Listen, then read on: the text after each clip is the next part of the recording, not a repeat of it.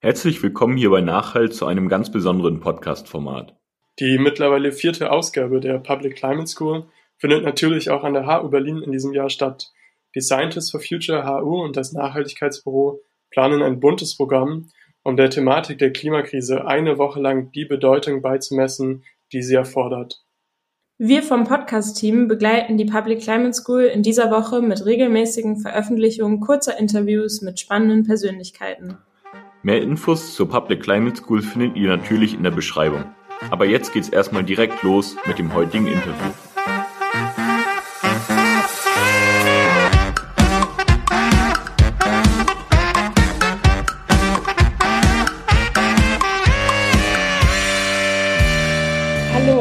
Herzlich willkommen hier zum zweiten Tag der Public Climate School. Heute zu der Frage, wie sieht unsere Zukunft im besten und im schlechtesten Fall aus? Und dafür haben wir hier zu Gast bei uns Herrn Dr. Gregor Hagedorn.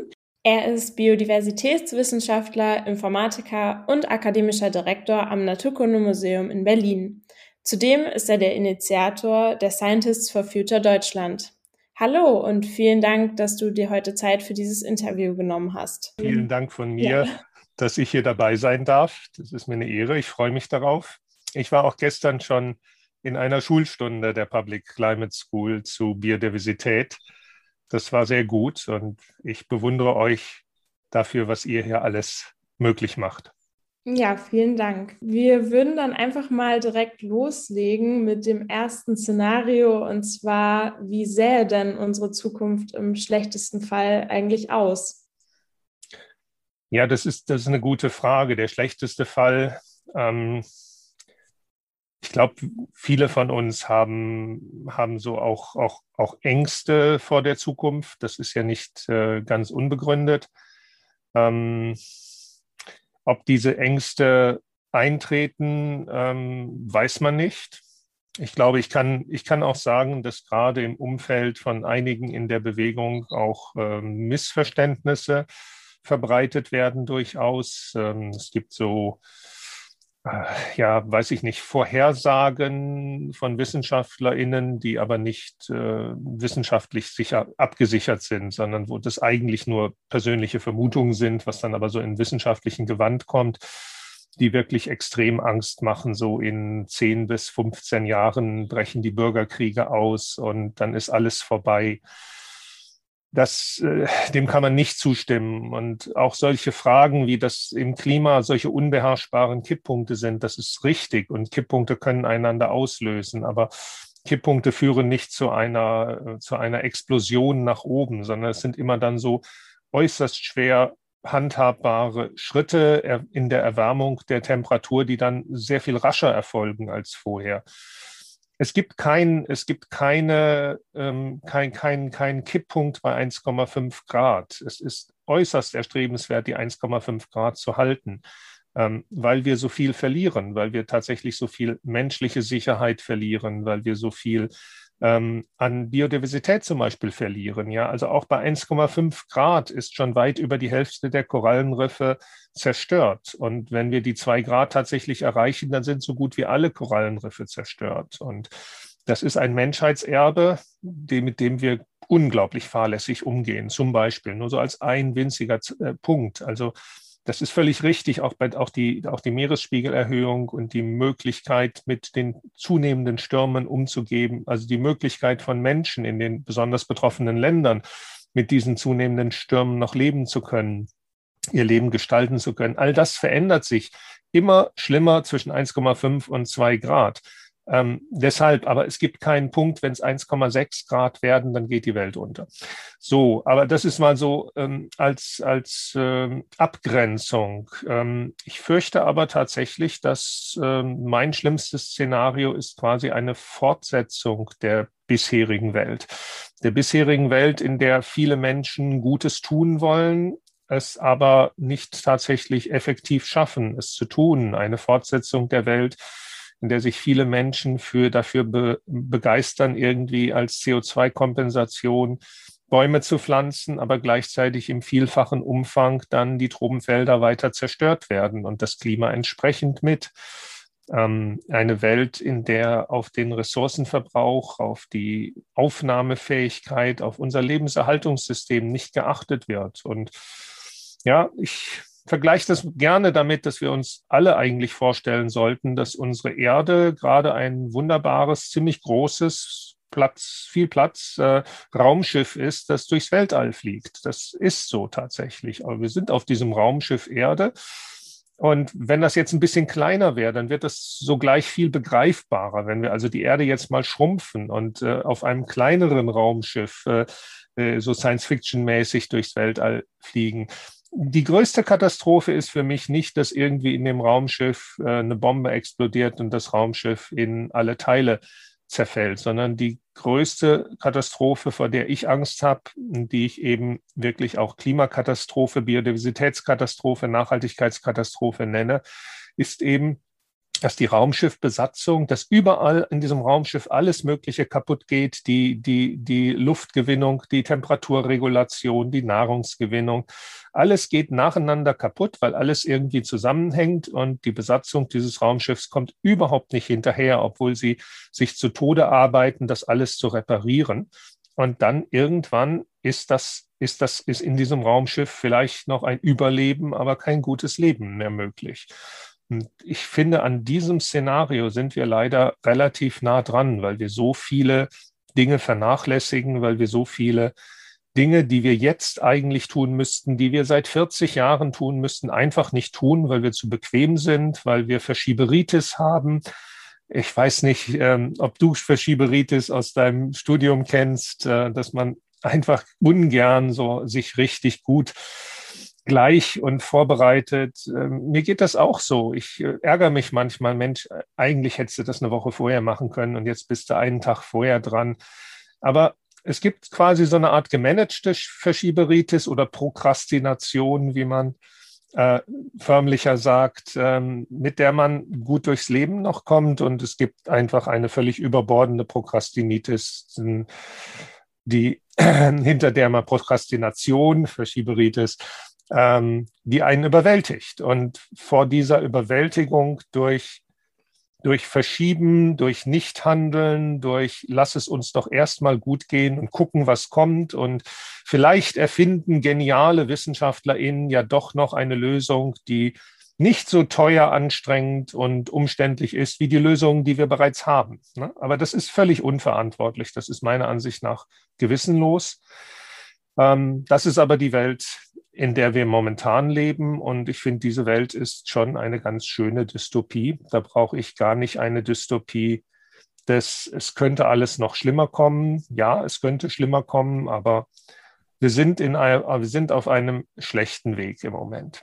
Durch zu langsames Handeln, nicht durch völlige Ignorierung, nicht durch, es muss gar nicht Trump die Welt übernehmen, sondern die, ähm, die derzeitigen Regierungen tun schon durch ihre Nichthandeln, durch ihre Innenkämpfe, durch ihre, ihre Hahnenkämpfe und Hennenkämpfe gegeneinander ausreichend, um die Handlungsfähigkeit dieser Gesellschaften und der EU insgesamt und der UN ausreichend zu neutralisieren, dass eben die nötigen Dinge nicht geschehen. Ja, total. Ähm, ich kann mich dem auf jeden Fall nur anschließen und äh, kenne auf jeden Fall das Phänomen der Schibaritis auch selber. Ja. Ähm, ich fand die Assoziation mit dem Raumschiff Erde total veranschaulichend. Wie sähe das denn jetzt in einem besseren Fall aus? Also wie, ja, wie könnten wir da die Kurve kriegen? Ja, das ähm, was muss passieren? Ich glaube, das beste Szenario ist, wir reißen uns alle zusammen und tun das wirklich Nötige.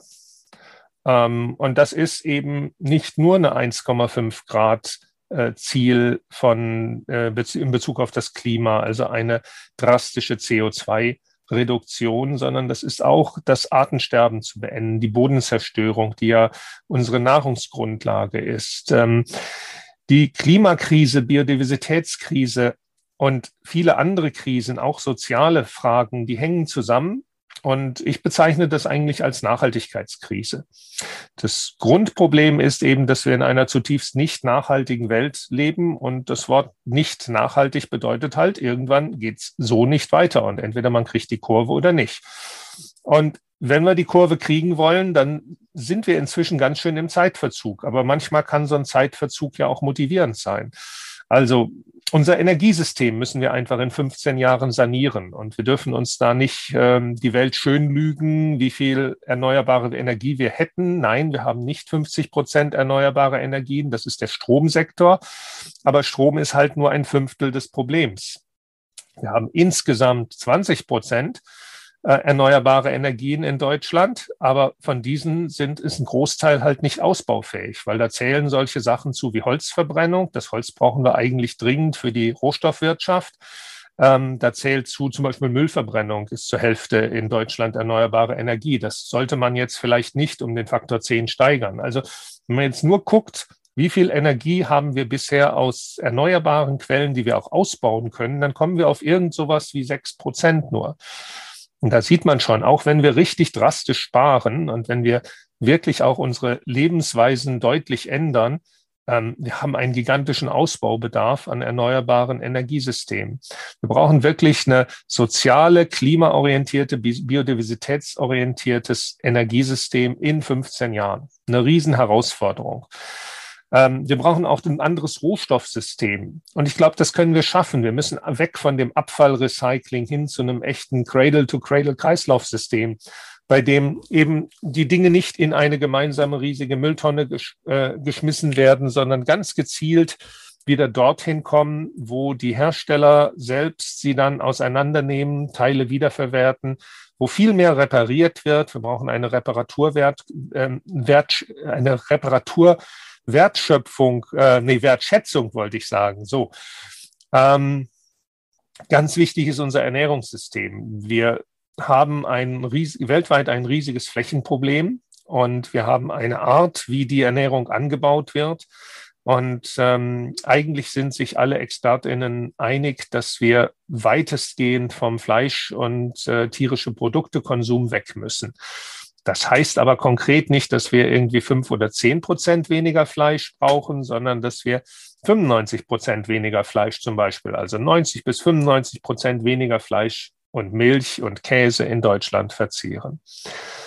Wir brauchen eine natur- und bodenerhaltende Landwirtschaft, also auch die Methoden der Landwirtschaft, nicht nur das, was sie produziert, sondern auch die Methoden der Landwirtschaft können sich ändern und müssen sich letztendlich ändern.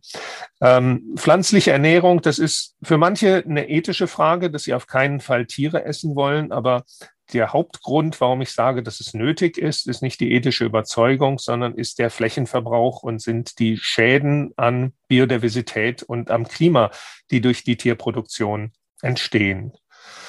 Also wenn wir Naturverbrauch, Waldzerstörung, Küstenzerstörung, das das, das muss nicht nur gestoppt werden, sondern wir müssen es regenerativ wieder aufbauen. Wir sind da längst in Regionen, wo die, das Artensterben nicht zu stoppen ist, indem wir einfach sagen, so jetzt Hände weg und lasst den Rest doch in Ruhe. Diese winzig kleinen Naturschutzgebiete, diese Restgebiete, die wir häufig haben, die müssen vergrößert werden, die müssen vernetzt werden.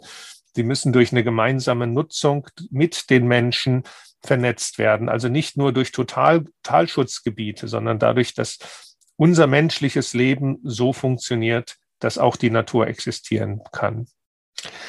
Ähm, wir haben immer noch, wir, seit Jahrzehnten haben wir Programme um den Landverbrauch, also wie viel Natur wird mit Straßen, mit äh, Wohnungen, mit Fabriken zugebaut, zu stoppen. Das haben wir immer noch nicht im Griff. Wir versagen da jedes Mal mit unseren Nachhaltigkeitszielen. Und auch was Bevölkerungswachstum angeht. Ähm, ich glaube, äh, persönlich glaube ich, dass Trump mehr Schaden angerichtet hat im Hinblick auf die Bevölkerungsprogramme der Vereinten Nationen, also Aufklärung zu Verhütung, Aufklärung zu Familienplanung, die er boykottiert hat, wo er die Gelder rausgezogen hat, als im Klimabereich, wo eigentlich die meisten weitergemacht haben und relativ wenig passiert ist, zumindest in diesen vier Jahren, was äh, Trump dort boykottiert hat. Ähm, ja, und, und diese, dieses, dieses große gemeinsame Denken, das funktioniert halt nur, funktioniert halt nicht, wenn wir so sagen, wir machen eigentlich alles weiter wie bisher ähm, und machen so punktuell dann eigene Sachen. All diese Sachen haben ja gemeinsame Ursachen. Wir wissen eigentlich, ähm, dass wir eine andere Welt, eine nachhaltige Welt bauen wollen, aber wir sind es gewohnt, in der jetzigen Welt zu leben. Wir sind es gewohnt, Wohnraum zu verschwenden. Wir sind es gewohnt, Energie zu verschwenden. Wir sind es gewohnt, schnell was kaufen zu können. Und dann haben wir diese Entsorgung. Wenn uns das die Wohnung zustopft, dann schmeißen wir es halt in eine Mülltonne und müssen uns nicht groß drum kümmern. Also die zukünftige Welt, die wird anders funktionieren. Die wird in gewisser Weise auch weniger bequem sein. Und da müssen wir irgendwie hinkommen, das wirklich zu wollen. Ja, auf jeden Fall. Ich habe noch eine Frage und zwar hattest du eben das Cradle-to-Cradle-System mhm. erwähnt, die Kreislaufwirtschaft. Wie genau funktioniert das? Was genau hat es damit auf sich? Also das Prinzip ist, dass ein Produkt, nehmen wir mal irgendwie ein größeres Produkt, eine Waschmaschine oder sowas, dass ähm, ein Produkt immer zum Hersteller zurückgeht. Der Hersteller kann dann natürlich irgendwie andere Firmen beauftragen, aber der Hersteller ist verantwortlich dafür, dass dieses Produkt wieder in eine Waschmaschine verwandelt werden kann. Also es wird nicht, es wird nicht geschreddert. Es gibt Vorgaben dafür, wie die, wie die Umwandlung, wie dieses Recycling dann stattfindet. Es wird nicht einfach irgendwie geschreddert und dann wird 30 Prozent ist verwendbar und der Rest kommt in die Müllverbrennung oder auf eine Mülldeponie, sondern das Ding kann weitestgehend wieder verwendet werden. Es gibt immer ein bisschen kleine Teile, wo man nicht, das nicht erreichen kann. Aber die, der Prozentsatz, wenn das am Hersteller selbst hängt, der kann halt drastisch gesenkt werden, weil nur die Hersteller sind in der Lage, die Dinger so zu konstruieren, dass das möglich ist. Das heißt, wir müssen sie gesellschaftlich verpflichten, entweder Dinge so zu bauen, dass die Natur das übernehmen kann. Das ist auch Teil des Cradle-to-Cradle-Prinzips. Also wenn ich irgendwo äh, Produkte baue, die wirklich problemlos kompostierbar sind, ähm, dann ist das völlig okay. Da gibt es dann eine Komposttonne für, äh, in die man das gesellschaftlich gemeinsam wieder in den Naturkreislauf zurückführen kann. Ähm, wenn das aber technische Produkte sind, dann müssen die Hersteller vorher planen, wie baue ich das Ding wieder auseinander. Und sozusagen ergänzend, das ist nicht dasselbe wie Cradle to Cradle, aber ergänzend muss es einfach Reparaturverpflichtungen geben. Also Gewährleistung auf, muss auf fünf Jahre hochgesetzt werden, damit von vornherein die Dinge so gebaut sind, dass sie ausreichend lang laufen.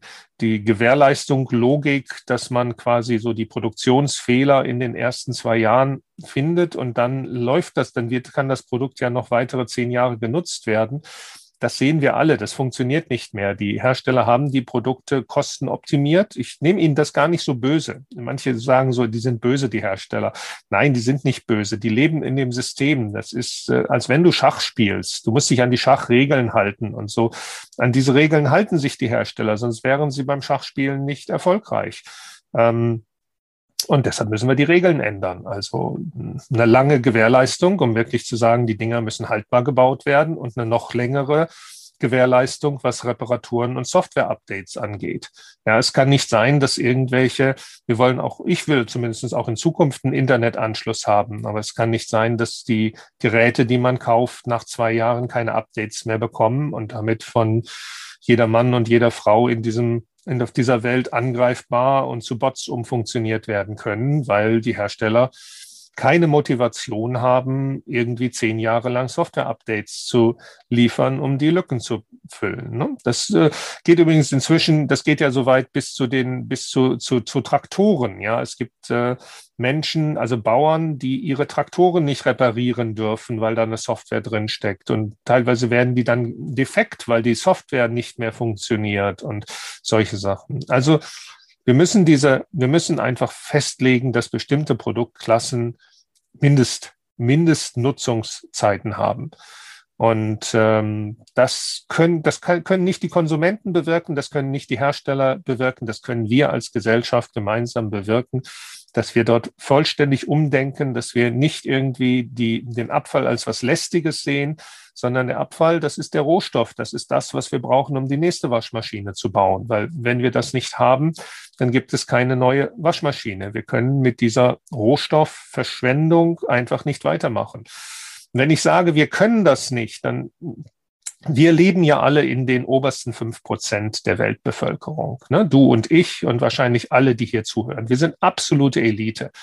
Und wenn ich sage wir, dann meine ich tatsächlich die 100 Prozent, weil das ist ganz klar das Problem. Wir setzen, wir setzen hier einen, einen absolut feudalen Luxusstandard quasi in die Welt, der völlig verständlich alle Menschen nacheifern wollen. Und solange wir uns nicht in unseren Gesellschaften ändern, haben wir auch kein Recht zu fordern, dass äh, die Chinesen, die Inder nicht genauso verschwenderisch und naturzerstörerisch und klimazerstörerisch und bequem und im Luxus und schwelgend leben wollen wie wir selbst. Deshalb müssen wir das gemeinsam machen, weil das reicht einfach nicht für alle. Es reicht auch nicht für alle Menschen auf der Welt, jegliches äh, den, den Standard an Autos, den wir hier in Deutschland haben, so viele Autos, wie wir haben. Wir haben ungefähr so viele Autos wie, ähm, stimmt das, wie Menschen glaubt, ne? weil etliche Leute haben mehr als ein Auto halt, nee, wie Haushalte, glaube glaub ich. Ne? Ähm, wenn man das weltweit hochrechnet, kommt man auf gigantische Summen. Wir sind 7,8 Millionen Milliarden Menschen auf diesem Planeten. Und äh, wir werden in 30 Jahren mindestens 10 Milliarden Menschen sein. Und wenn diese 10 Milliarden Menschen mit der jetzigen Geschwindigkeit unseren Lebensstil nacheifern, dann ist das halt nicht 50 Prozent mehr, sondern dann ist das 100 Prozent mehr Klimazerstörung und Naturzerbrauchszerstörung und Ernährungszunahme. Ähm, das passt alles nicht zusammen. Das ist ziemlich gut ausrechenbar. Ich finde das so ähnlich wie bei der Covid-Krise. Da kann man ja auch nur manchmal den Kopf schütteln. Die dritte Welle, die war von allen 100 Prozent vorhergesagt, als man die neue Variante sah und sah, wie epidemiologisch sich diese neue Variante im Hintergrund entwickelt. Das konnte man ziemlich gut ausrechnen. Und, aber es wurde halt nicht, diese Vorhersagen, irgendwie, wir haben eine, eine Abneigung gegen Vorhersagen ne, in Deutschland. Mhm. Ähm, natürlich muss man Vorhersagen immer mit Vorsicht genießen und immer abwägen. Aber ich finde es großartig, was das Bundesverfassungsgericht gerade gesagt hat, dass angesichts von Unsicherheiten eben nicht die Regel sein kann, dass es nicht verfassungsgemäß ist, zu sagen, na, dann hoffen wir das Beste und machen erstmal weiter wie bisher und gucken, gucken, ob das noch ein bisschen klarer wird und ob wir noch eine Prozent, eine, eine Stelle hinterm Komma sicherer werden, sondern das Verfassungsgericht hat ganz klar gesagt, das Primat hat hier das Vorsorgeprinzip. Wenn die Unsicherheiten da sind, dann nach dem Vorsorgeprinzip muss man eher mit der schlechteren Variante rechnen und versuchen, auf diese vorbereitet zu sein, als zu hoffen, dass das noch immer alle Dude gegangen ist. Ne? Ja, total, auf jeden Fall. Ja, abschließend würde ich dich gerne nochmal fragen, vielleicht kannst du in ein paar Sätzen nochmal deine eigene Utopie für unsere Welt schildern. Wie sähe das aus? Ja, so ein bisschen habe ich das ja schon beschrieben, als wie es funktionieren würde. Hm, ich glaube, was ich noch nicht so richtig beschrieben habe, ist eben, dass wir das geme dass wir das gesellschaftlich, nur gesellschaftlich gemeinsam erreichen können. Ähm, das heißt, die, die, die sozialen Veränderungen, die politischen Veränderungen, die wir brauchen, ähm, das ist der eigentliche Hebel. Ne? Also wir brauchen schon die Technik. Das ist nicht so, dass wir sagen, ähm, wenn wir nur alle sparsam leben würden und nicht so viel wegschmeißen, nicht so viel Lebensmittel wegschmeißen. Das ist alles wahr mit den Lebensmitteln. Aber wir brauchen schon, wir brauchen schon viel Technik für eine gute Welt. Ja, ich möchte auch in Zukunft ein gut ausgestattetes Krankenhaus haben. Ich möchte mich auch bewegen können. Wir können uns gerne in unserer Luxusmobilität auf ein, die Hälfte oder ein Drittel beschränken, aber sich gar nicht mehr bewegen zu können, das ähm, finde ich kein gutes Leben. Ähm, das gab es ja. Nicht? Also das ist hier nicht historisch äh, nicht ungewöhnlich. Äh, vor 300 Jahren sind die aller, allermeisten Menschen nie aus ihrem Dorf rausgekommen. Ne? Ähm, die, also letztendlich glaube ich, wir müssen einen gesellschaftlichen Konsens bekommen und wir müssen einen gesellschaftlichen Konsens zur schnellen Veränderung bekommen. Und diesen Konsens bekommen wir nur, wenn wir auch einen sozialen Konsens haben. Das heißt, wie werden die Lasten und der Nutzen dieser Veränderung auch in den verschiedenen ökonomischen Schichten verteilt? Also wie viel davon wird, ist, ist gerecht und gleichmäßig verteilt? wie viel ist nach den Fähigkeiten verteilt. Und da muss man einfach sagen, dass die reicheren Anteile unserer Gesellschaft, ähm, ich meine, die obersten zehn Prozent äh, oder zehn Prozent dieser Gesellschaft besitzen zwei Drittel vom, vom, vom Wohlstand. Also von allen Finanz- und äh, Immobilienwerten und so. Zwei Drittel davon fällt auf zehn Prozent. Und die sind leistungsfähiger. Das ist nicht darum, da geht es nicht um Neid, da geht es nicht um, ich will euch was wegnehmen, sondern da geht es einfach darum, was ist gerecht, wenn diese Menschen einfach mehr leisten können. Die müssen meiner Ansicht nach sehr viel mehr leisten. Wenn wir darüber einen gesellschaftlichen Konsens haben, wenn wir ein Verständnis haben, wenn wir eine Aufklärung haben, wie dringend die Handlung ist und was die Konsequenzen sind, wenn wir nicht handeln, dann brauchen wir noch sowas wie gesellschaftliche Mechanismen. Ne? Also irgendwas zu wissen reicht ja nicht. Ähm, wir müssen auch wirklich Gesetze sehr, sehr schnell machen können und Regeln sehr, sehr schnell machen können.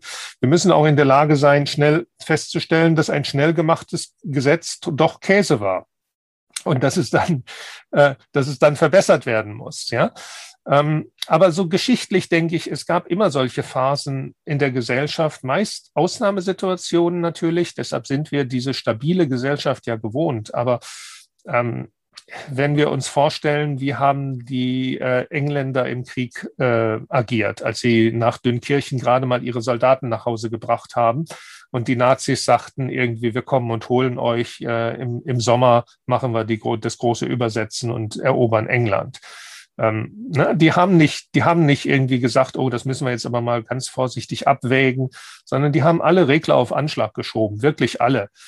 Und bei ganz vielen Sachen, die wir momentan hin und her diskutieren und wo wir uns in den Talkshows den Mund fusselig reden, über Tempolimit oder Mehrwertsteuer auf Fleischveränderung oder ob man jetzt nochmal 20 Euro auf eine CO2-Steuer drauflegen sollte oder so Viele dieser Sachen sind einfach so glasklar. Sie bringen sowieso nur wenig, aber sie sind völlig sinnvoll zu machen.